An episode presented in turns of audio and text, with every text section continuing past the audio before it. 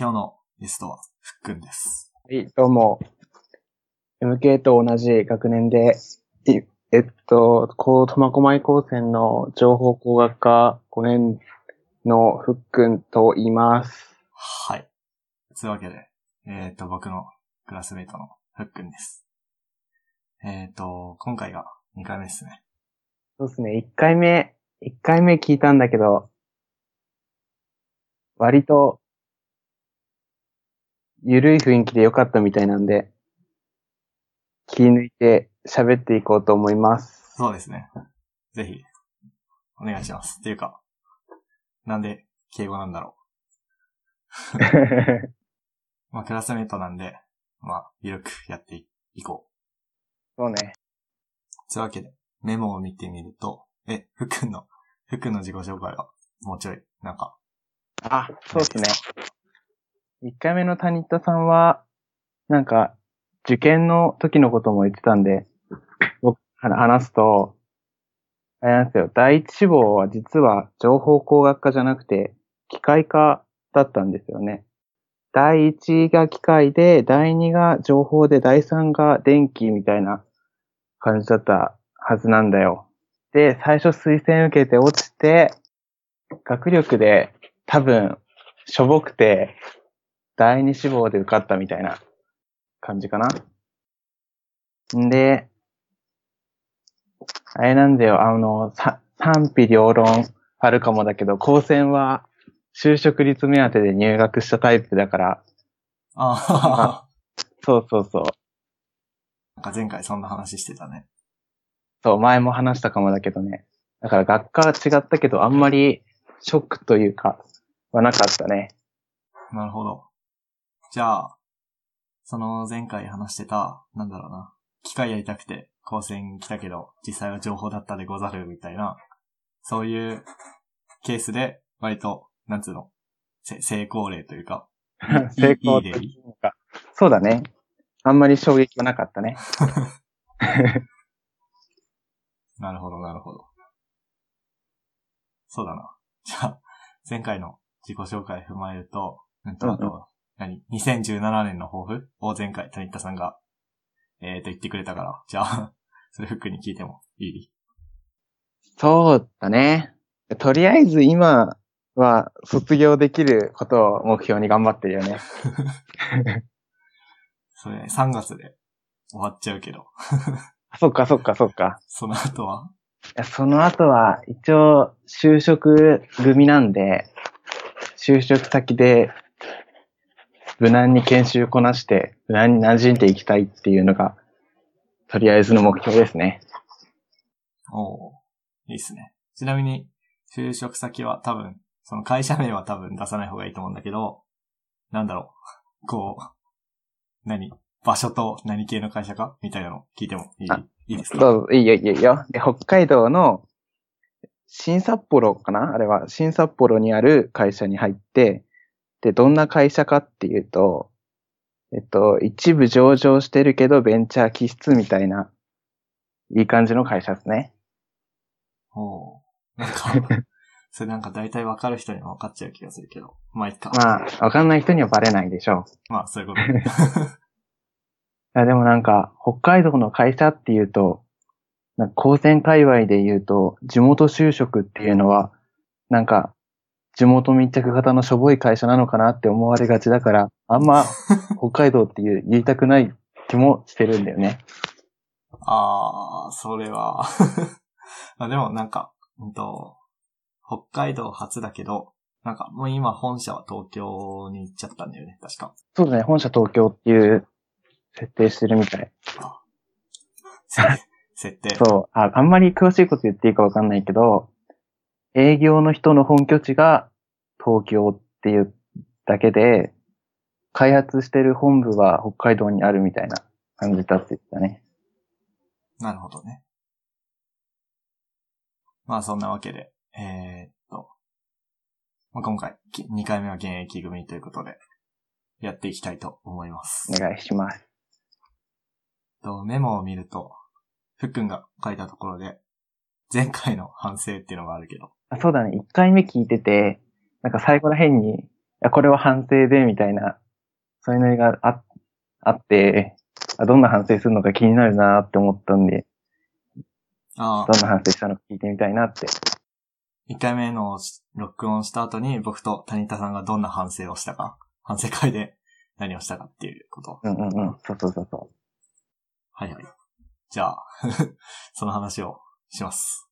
えっと、前回もこうやってスカイプで谷田さんと話して録音したんですけど、と録音終わった後にまあ二人で反省会をやって、もう軽く、軽い反省か、そんな真剣に反省したわけじゃないんだけど、まあ、まず一つ目、僕が、今もそうかもしれないんだけど、僕が一人で無限に喋り続けてる問題っていうのがあって、もっとこう、相手に話を振ろうよ、みたいな。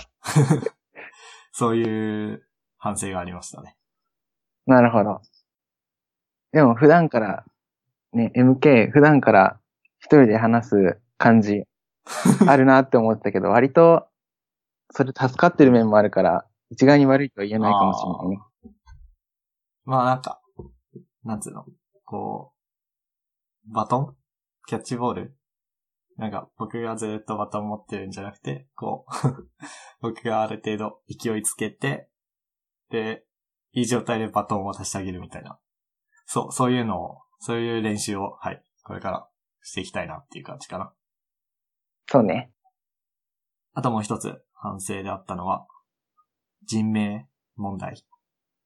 その、前回話したのは僕と谷田さんだけど、うんと、友達の話とかするときに、なんかどこまで名前出していいのかなっていうのがあって、まあもちろん本名は出さない方がいいと思うんだけど、なんか、ふっくんとか、そういうあだ名レベルだったら出していいのかとか、友達がみんながみんなインターネットに慣れている人ばっかりってわけじゃないから、そういう人の名前を勝手に出すのはどうなのかなとか、そういう、前回はそういう名前を出さなかったんだけど、そういう迷いの話とかしてましたね。あとは、なんかメモってあるのは、その二つだけかな。まああれだね。ポッドキャスト第1回の反省ってことで、これからどんどん成長ししていくってあろうし、はい。いいんじゃないかと。わかりました。どうも。えこれからいろいろゲスト呼ぶんでしょ？そうだね。なんか、一応、僕のクラスメイトで、ディープラーニング系の研究してる人、うんまあ人、人工知能ではないか。まあ、そういう研究してる友達がいて、トシって言うんだけど、彼も誘ってみようと思っていたり、あと後輩にも面白い人たちいっぱいいるから、こう、いい感じの流れに乗乗ったら、誘っていきたい。後輩呼んだら面白いかもね。そうですね。まあ、しかも、なんだろう。うん。下の世代に、こう、いろいろ、参加してもらわないと、上の世代はすぐいなくなっちゃうからね。そっか、2年で MK も、ああ、そうそうそうそう、先そうだね、先行か。そっか、タルマ FM の、第2回にしてタルマ FM の今後について、ああ、そうね。今後ね。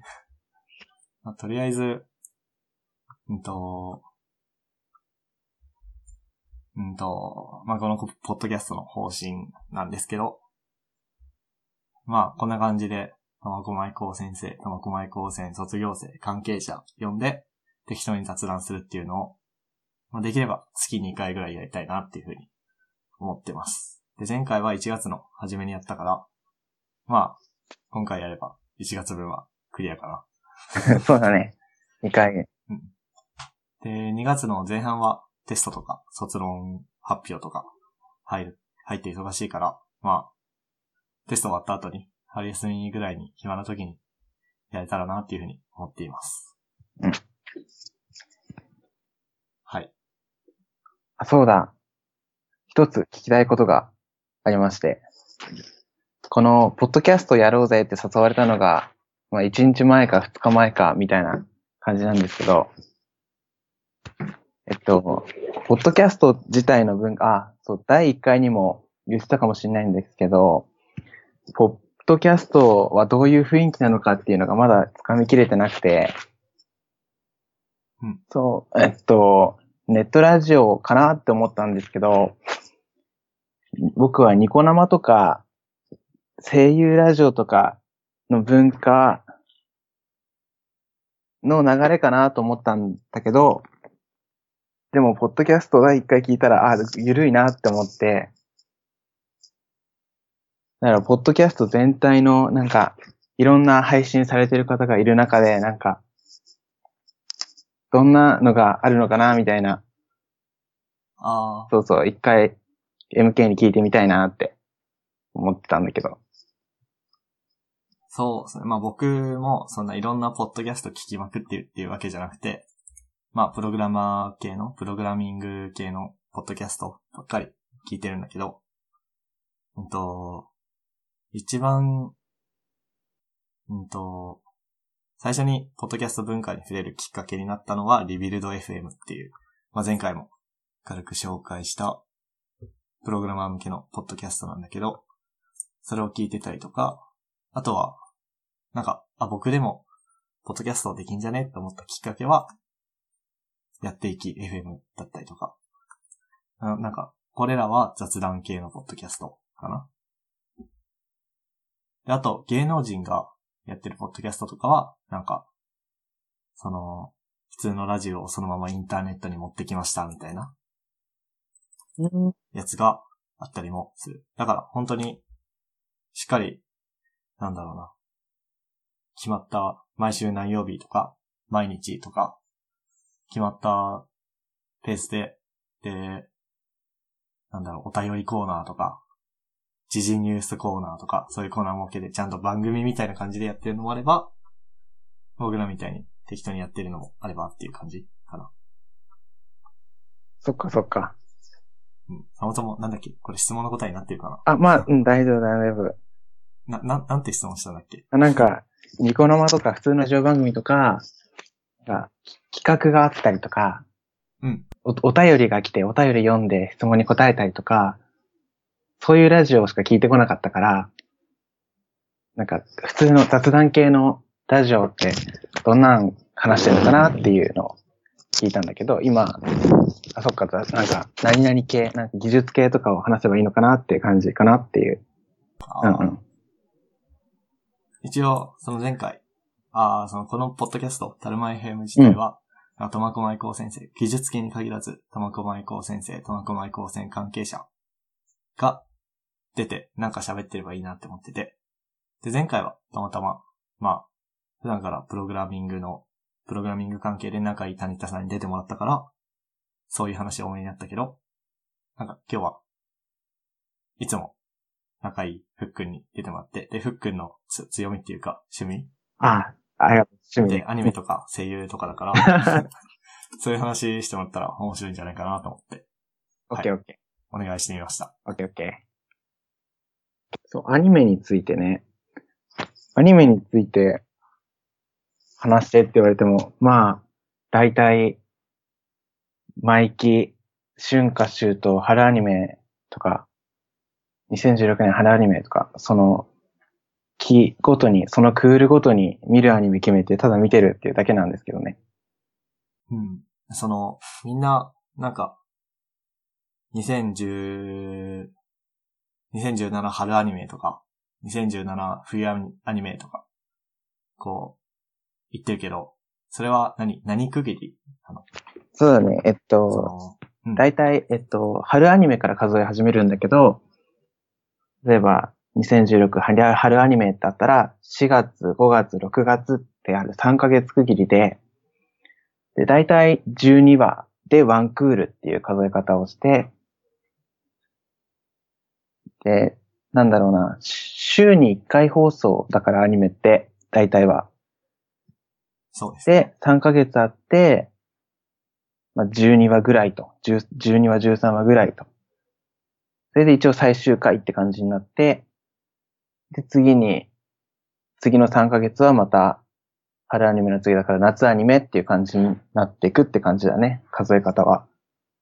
おーじゃあ、その、よく言うワンクールっていうのは、うん3ヶ月区切り。そうだね。4月から、うんと、ん？?2016 年のうん。4月から5、6月まで、6月末までやるアニメが2016春アニメ。そうだね、春アニメ。そしたら、うんと、じゃあ2017年の1月からやるのは、2016冬アニメ。そこは多分2016冬アニメって言うと思ってたんだけど、うん。今見てるうずらインフォっていうサイトを見たら、2017年冬アニメってなってて、ちょっと今困惑って感じだね。あーじゃあなんか、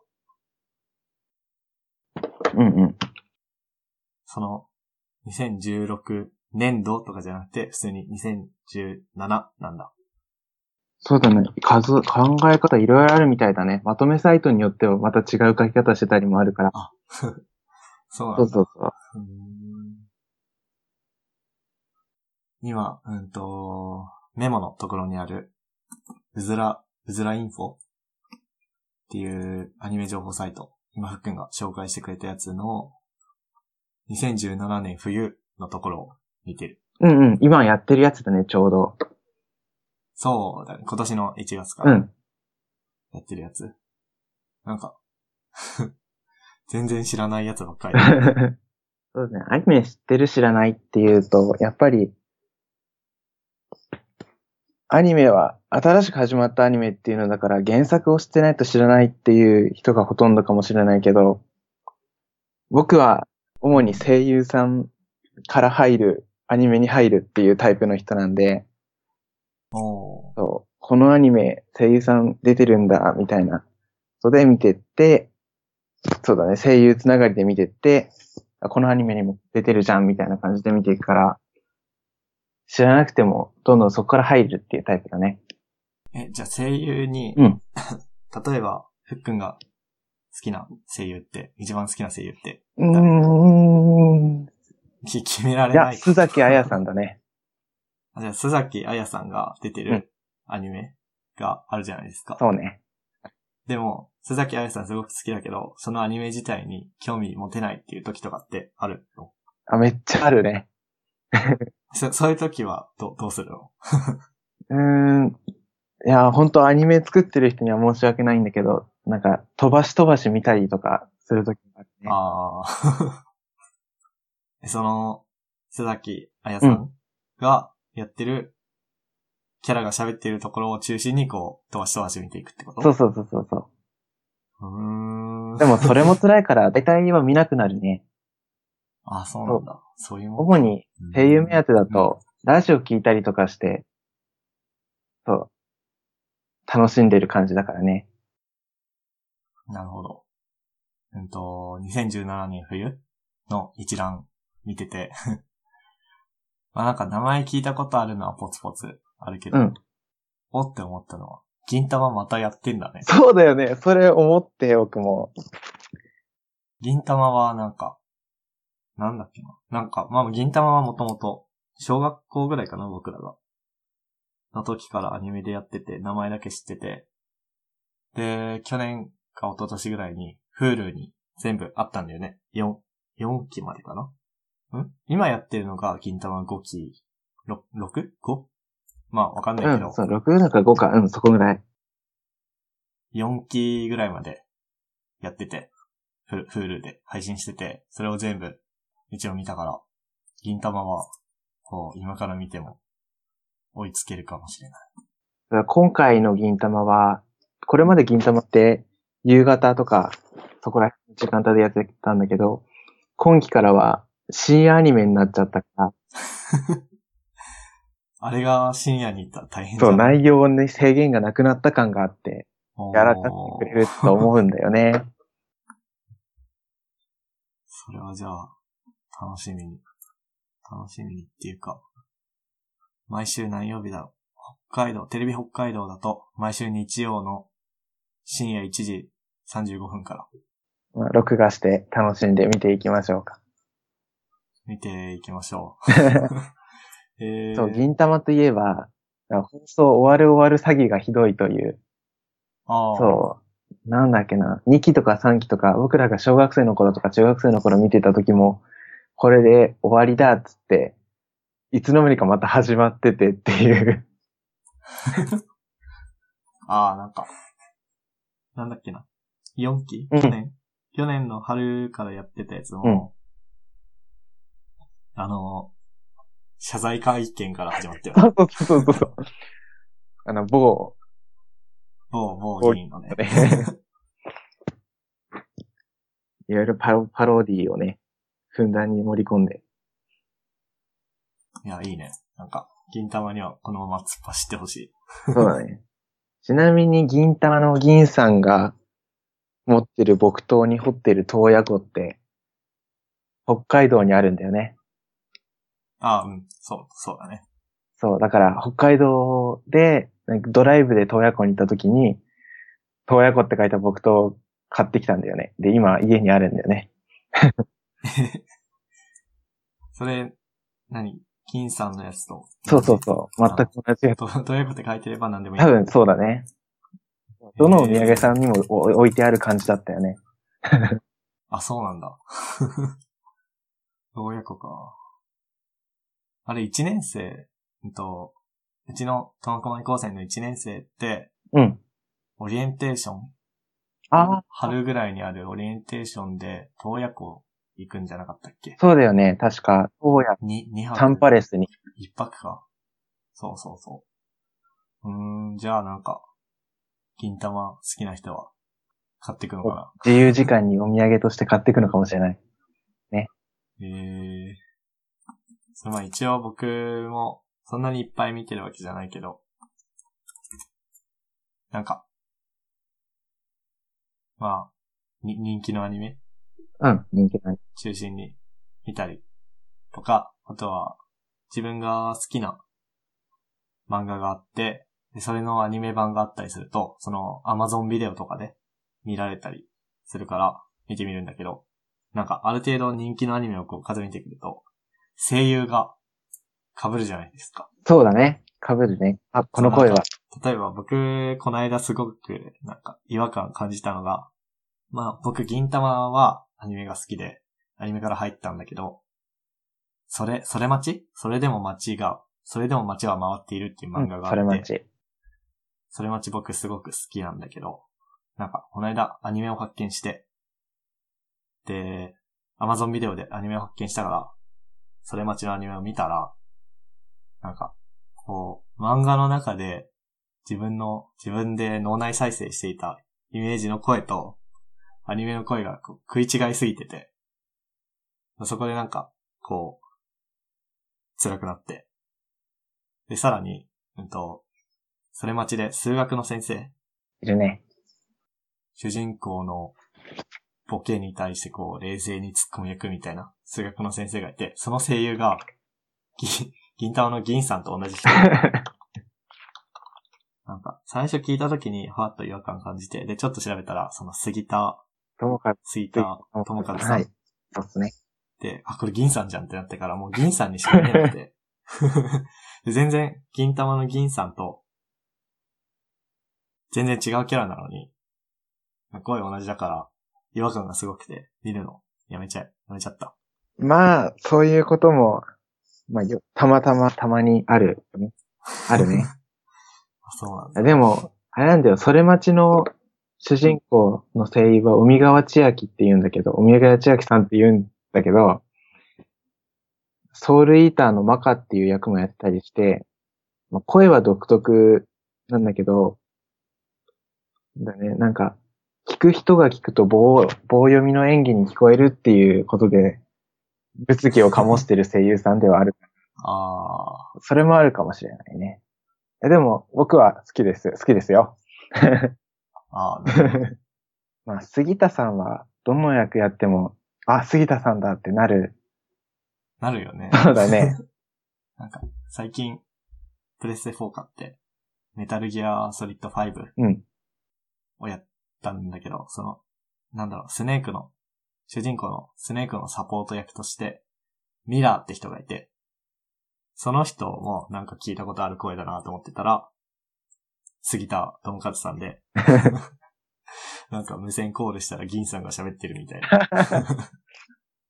それはなんか、まあ、まあ違和感はなかったけど、すごいなんか、ああ、銀さんだって思いながらずっとゲームしてたな。そう、あれ、カズヒラミラーの、うん。なんか、いつだったかな？ピースウォーカーかな？ピースウォーカーの時、うん。プレステ、ん？プレステポータル？PSP、そうそうそうそう。の時になんか、ボイス聞けるみたいな特典、ゲーム中にあったじゃん。うん。なんか。無線録音したやつ？ってこと？そうそう。うん。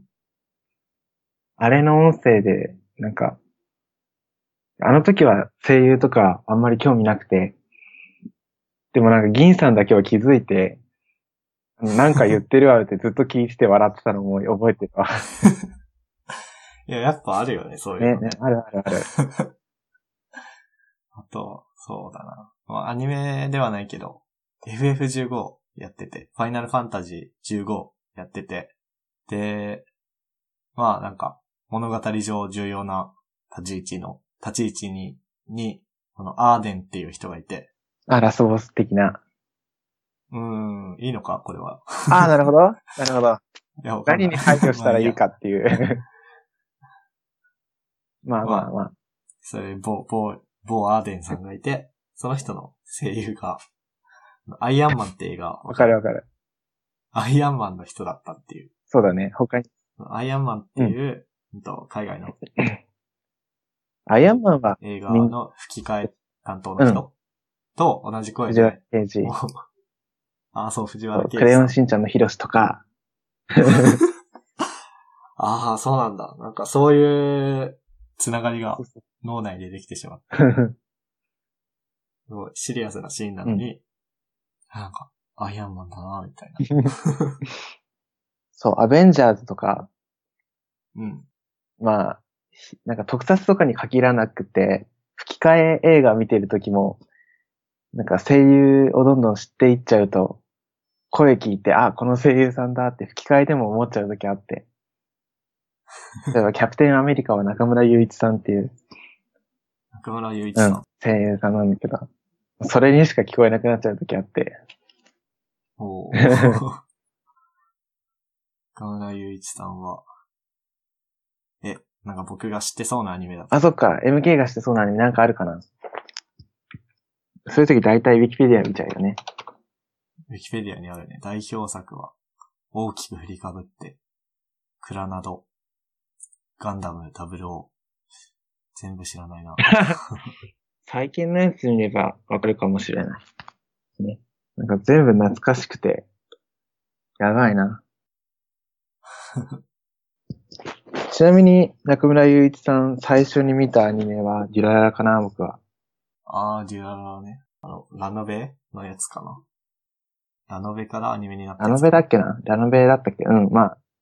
とりあえず、小説ラノベ的なのから、うん。そうそうそなんか、今見てみたら、銀玉にう。うん。中村雄一さんが出てたみたい。金さんや。役じゃないかな。き金さん。そうそうそう、金さんね。へえ。そう、ちなみに、あ、ちなみに、どんどんこういう会話に進んでいっていいのかわかんないけど、いや、いいですよ、全然。声優、声優ラジオにいいですよ。デュラララの作者、あの、アニメとかじゃなくて、小説の方のデュラララの作者の人が成田良吾先生って言うんだけど、この先生はなんか群像劇が書くのがすごく上手くて、群像そういろんなところで、主人公じゃないけど、なんだろう、いろんな人が、の物語が各地で進んでいってて、で、最終局面で重なるっていう感じの物語作るのがすごい上手い人で、ディラララもそうなんだけど、僕はバッカーノっていう作品が結構好きだね。バッカーノうん超、えっ、と、今度オープニング見てほしいんだけど、超おしゃれっていう。おーバッカーノ。うん。え、これはなんだろう、こう、一言で言うと。一言で言うとギャングとか、いやでもあれはなんか超能力的な、なんかうん。知らない人とみたいな。なるほど。今、ネットフリックスを検索してみたら、を、バッカーノ、あった。を一回見てみるといいかもしれない。時間あるかはわかんないけど。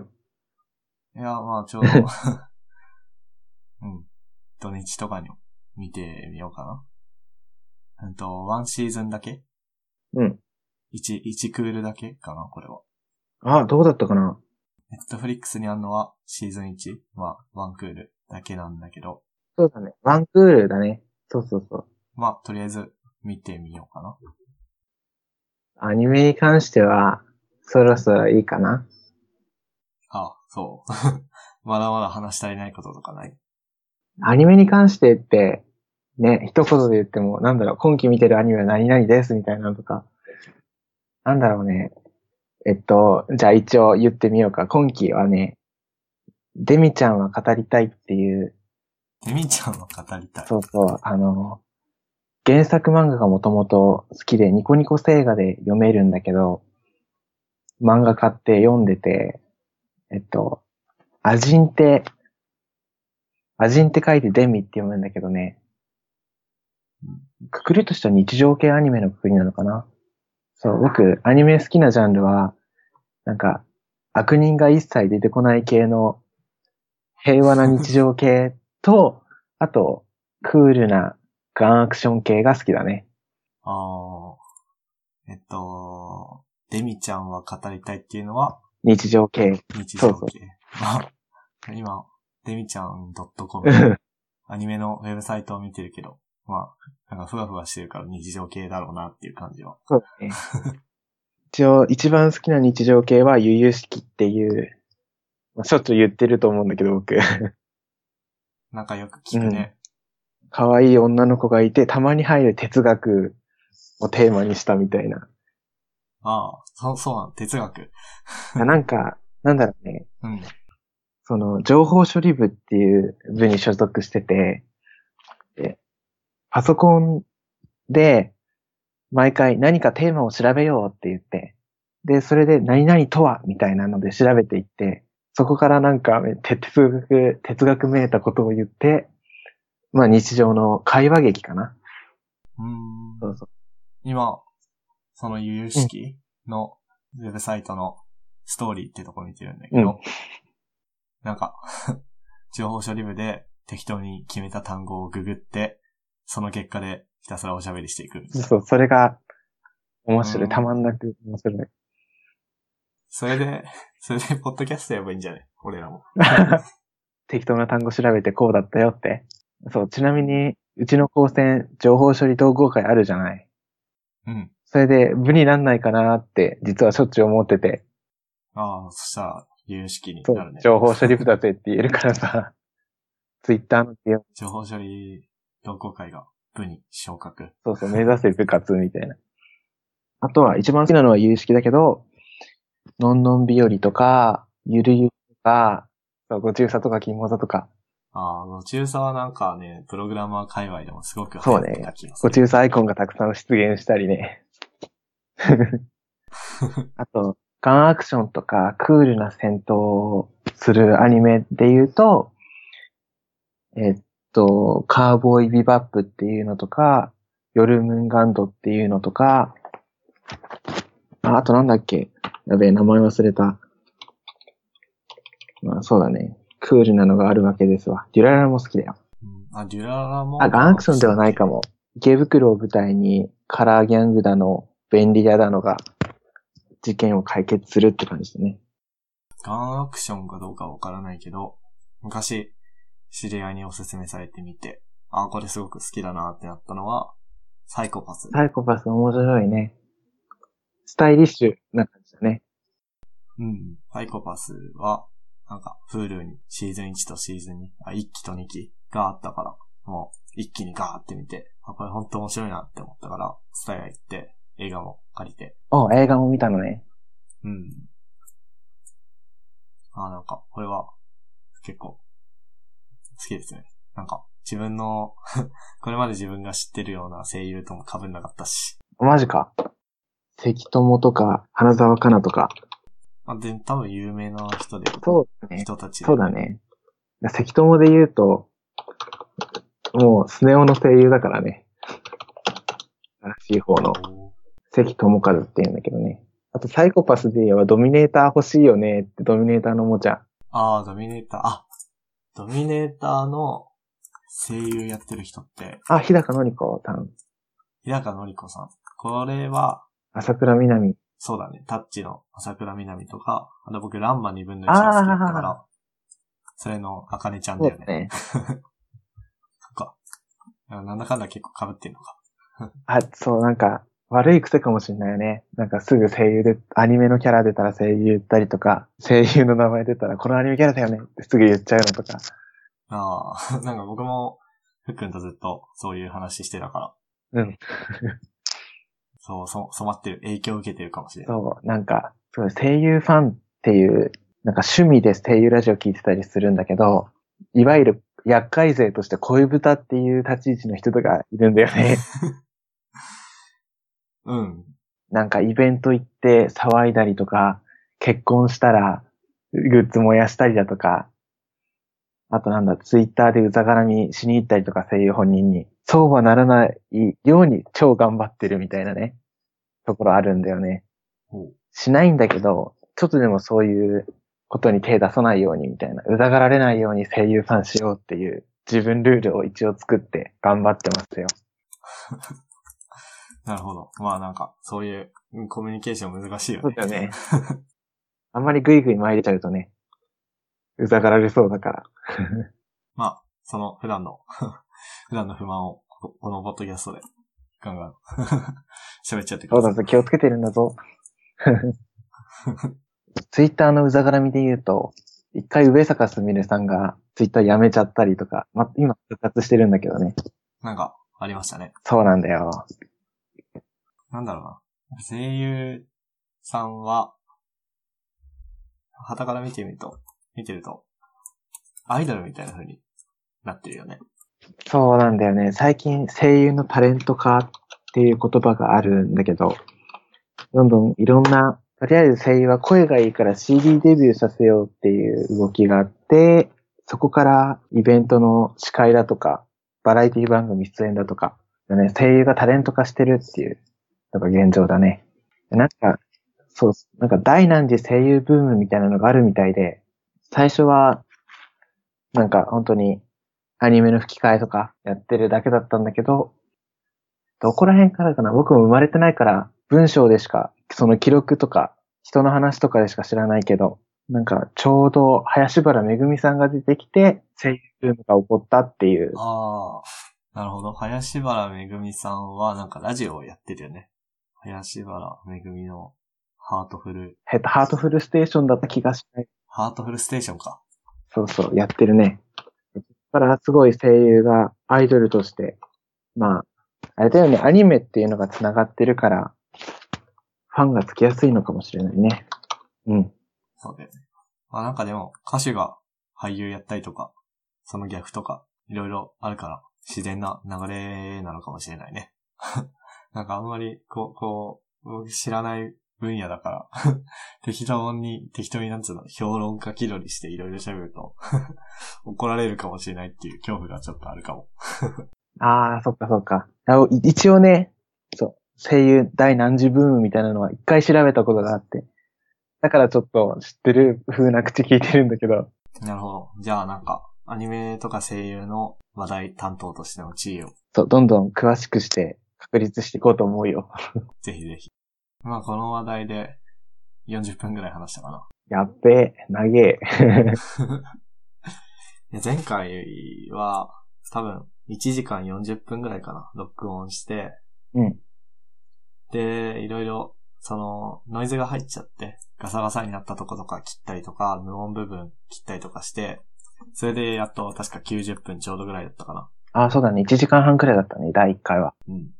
だから、なんか編集するのも辛いし、聞く方も辛いかなと思ったんで、まあ、とりあえず、アニメこんな感じにして次の話題に行きますか。行きましょう。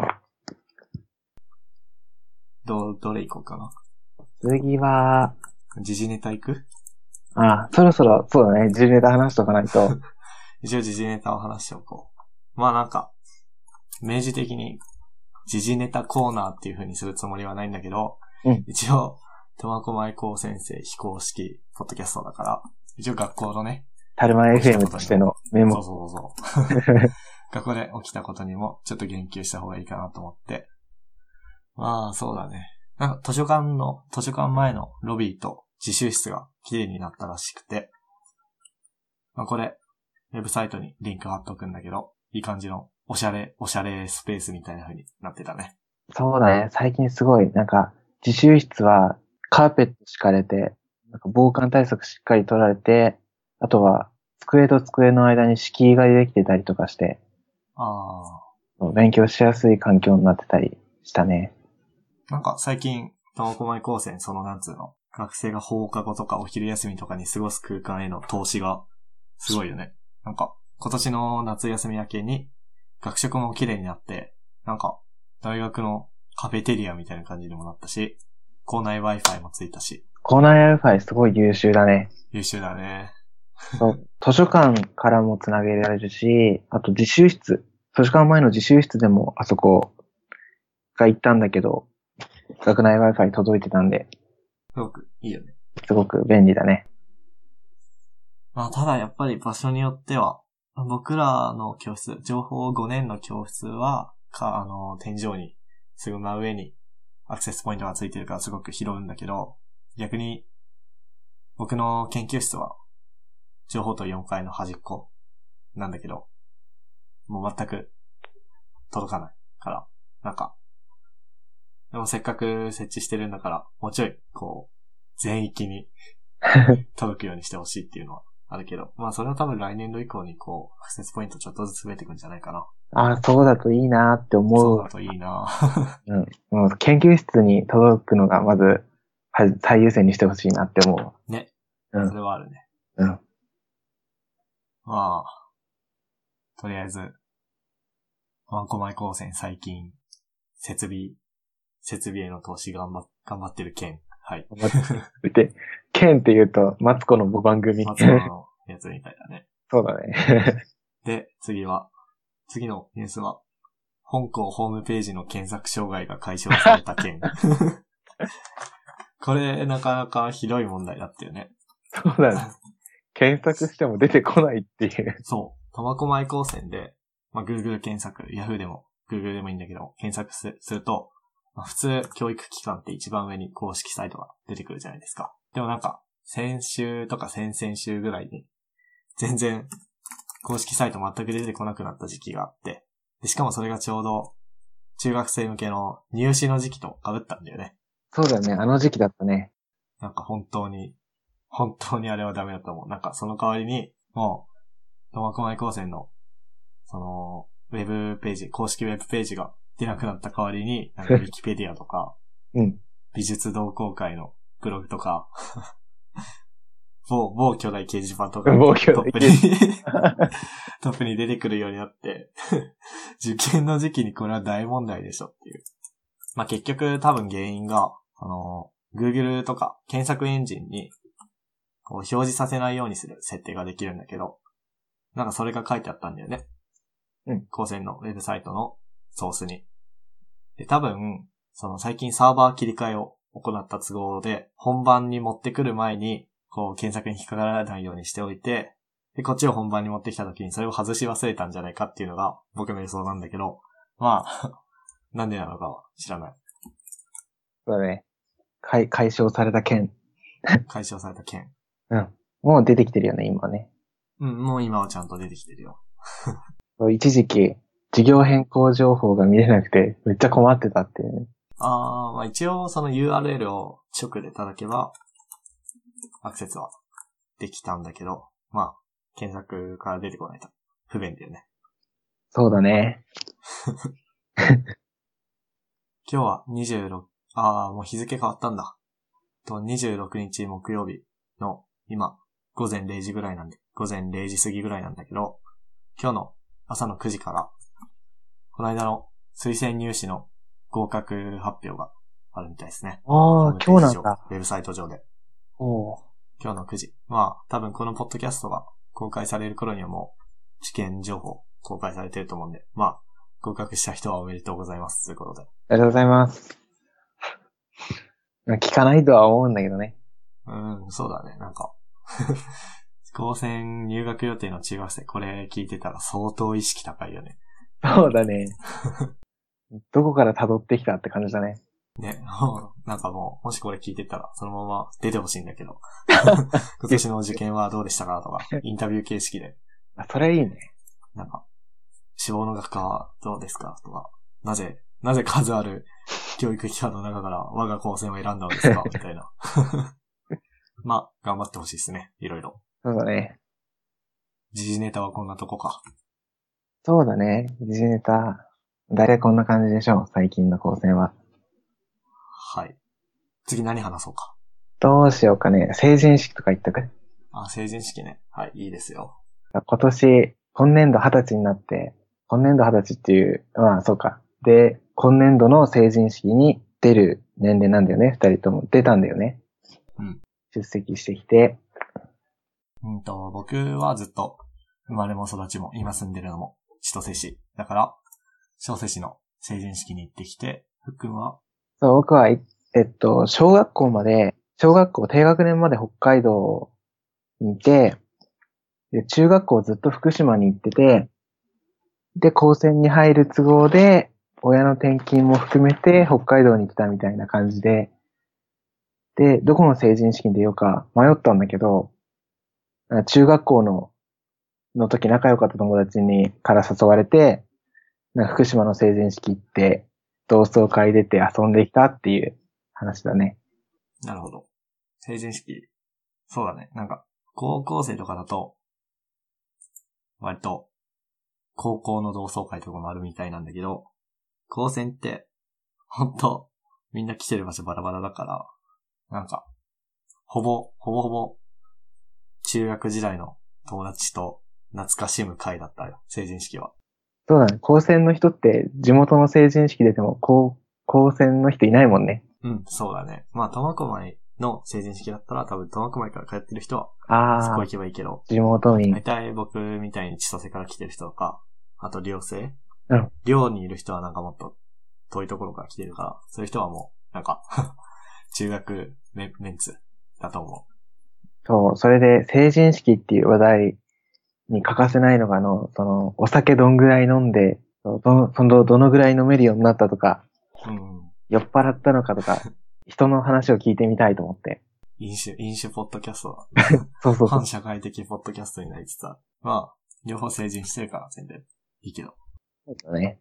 僕はなんか、もう、誕生日、割と早くて、4月 ?4 月だから、みんなより早い段階でお酒飲めるようになって、まあ、テストしてみたけど、多分僕はそんなに強くないと思う。ふっくんは？あ、僕は、8月、あ、そう、8月あたり誕生日なんだけど、その、誕生日当日に、当日12時、じ、あのー、日にちが変わる時に、コンビニ行って、変わった瞬間にお酒を買うっていうのをずっと、二十歳前からやりたいと思ってて、二十歳の時それやって、ほろ酔いかな？ほろ酔い2缶飲んだんだけど、あんま酔わねえなってその時思って、で、案の定成人式の同窓会で飲み放題だったから、めめちゃくちゃ飲んだんだけど、顔も赤くならないタイプらしらしくて、おあとは、結構飲んだけど、一応、駅までまっすぐ歩いて、とめ、あの、宿泊させてもらってる友達ん家まで普通に帰れたっていう、結構強いタイプだったっていうのが判明した。ああ、いいなうん。なんか、しかも、その、誕生日、うん8月の誕生日って、確か、確かテスト期間ど真ん中だったよね。あ、それ言っちゃう。なんか、だから、酒買ったのをツイッターに上げてるの見て、うん マジかよって思ったんだけど、いや、あれは何酒飲んでそのままテスト勉強して、そうそうそうそう。テスト勉強しないで寝たいや、あれはずっと起きてるな、確か。ああ、テスト勉強。酒飲んでテスト勉強してそのままテスト受けたんだ。とんでもねえな。まあ、その授業確か何だったか忘れたけど、赤点回避できた。おー、すごい。じゃあ、なんか、ふっくんは割と酒飲んでも、うんその知的な作業できるタイプ。そうだね。できてるね。なんか、プログラマーの世界では、世界ではってか、プログラマーの中にも、うん酒飲んだまま、酒飲んだ方がコード書けるって人もいれば、へえてかそういう人がいるらしく、酒飲みながら仕事してる人とかいて。それ、俺できんのかなと思ってやったんだけど、僕は即寝たね。なんか、具合悪くなったりとか、性格変わったりとかは多分あんましないんだけど、すぐ眠くなって。で顔も多分すぐ赤くなるらしくて、あた多分そんな強くないんだろうなっていう。あ、そう、その同窓会で、同窓会の面白かった話してもいい？うん。同窓会で、そう、ずっと割と話しかけに行くタイプじゃないから、うん。ずっと同じせ最初に座った席で、いろんな人回ってきても、久しぶりって乾杯はするんだけど、あんまり動かずに、ほぼ人間観察みたいなことしてたんだけど、うん。人が酔っ払うとクソ面白くて。なんか、なぜか僕その時、コンビニでポッキー買って、カバンの中にポッキー入ってて、ちょっとそこ、その時悪知恵が働いちゃって、このポッキーめっちゃ酔ってる友達に渡したらポッキーゲームし始めるんじゃね？ってことを思って渡したら、案の定、なんか、酔うと泣き上手、笑い上手っていろいろあると思うんだけど、キスマになるタイプでその男友達が。ああ。いろんな人にポッキーゲーム挑んでディープキスみたいな。いいのかこれは。ああ、また、まあ、わかんない。際どいかな。際どいかな。いや、いいんじゃない？そう、それで、酔ってる人見るのが楽しいっていう知見を得たっていう話だね。なるほど。じゃあなんか、卒業式の後の謝恩会とか、楽しみだね。そう、すごく楽しみ。酔ってても記憶あるし、冷静なタイプだから、ひたすら観察しようと思ってますよ。大体みんな飲めるよね。3月の末だから、その早生まれの人は、まあちょっと飲めないけど、そうだね。ほとんど飲めるね。楽しみだね。そうだね。そうだ。一つ、謝恩会で思ってるのがあって、担任の先生、5年の担任の先生って、就職とか進学の時割とお世話になったから、なんかあげたいなって思ってるんだけど、なんかいいアイデアないかな？なんかあるかな？うん。担任の先生これ、き、聞くんじゃないかあ、聞くか。じゃあ、なんでもないです。な。まあ、なんだろうね。まあ、でアイスとかあげればいいんじゃないかな？そうそれ思った。アイスのギフト券とかね。アイスのギフト券とか、あとは、アイス作る系でもいいし、ああ、え、おもちゃのよくあるやつかな？あーなんか、あるね。あとなんか、なんだろうね。アイス、アイス食べるのめっちゃ便利になるやつとか。アイス用スプーンとかかな。ハーゲンダッあツのかな。ーうん、そうね。あとなんか、あの31にあるじゃん。その、アイスかき集めて、丸い形にしてシュッてやるやつ。あ、カシュってのやつ。そうそうそう。でもああれぐらいだって持ってるか。そうそういないよね。担任の先生があれ持ってるっていう。実際持ってそうなんだけどね。あちょっとじゃあ、リサーチが必要だね。そうだね。検討しましょはい。う。次行きますか、話題。一応、もう1時間ちょいぐらい話したかな。どうする？だらだらいっぱい喋ってカットする方式か、いや、それ俺だるい。スパッと、そろそろ。うん。今後のポッドキャストとして大体どんぐらいが目安なんですか？何 ?1 時間？うん。1時間半とかまあ1 1時時間ぐらいじゃない？1時間ぐらいか。?1 時間で撮って、縮めて50分ぐらい。なるほど。4、50分ぐらい。うんそしたらなんか、通学の時に聞けると思うんだよね。そうだね。大体40分とかうん。ぐらいだもんね。片道40分の人もいるし、うんうん。うん。往復40分の人もいるし。まあでももう、多分これは50分か1時間ぐらいになるでしょう。そういうわけで、はいはい。第2回ゲストはふっくんでした。ありがとうございます。いえいえ、どうも、こちらこそ呼んでいただいて。えっ、と、一応、そうだな、感想とかをツイッターで、シャープタルマエヘムってハッシュタグをつけてツイートしてくれると、はい、読みます。で、うんと、今回いろいろ喋ってたことに関するリンクとかが、とタルマエヘム .com っていうウェブサイトにあるんで、ぜひ見てください。じゃあ、これで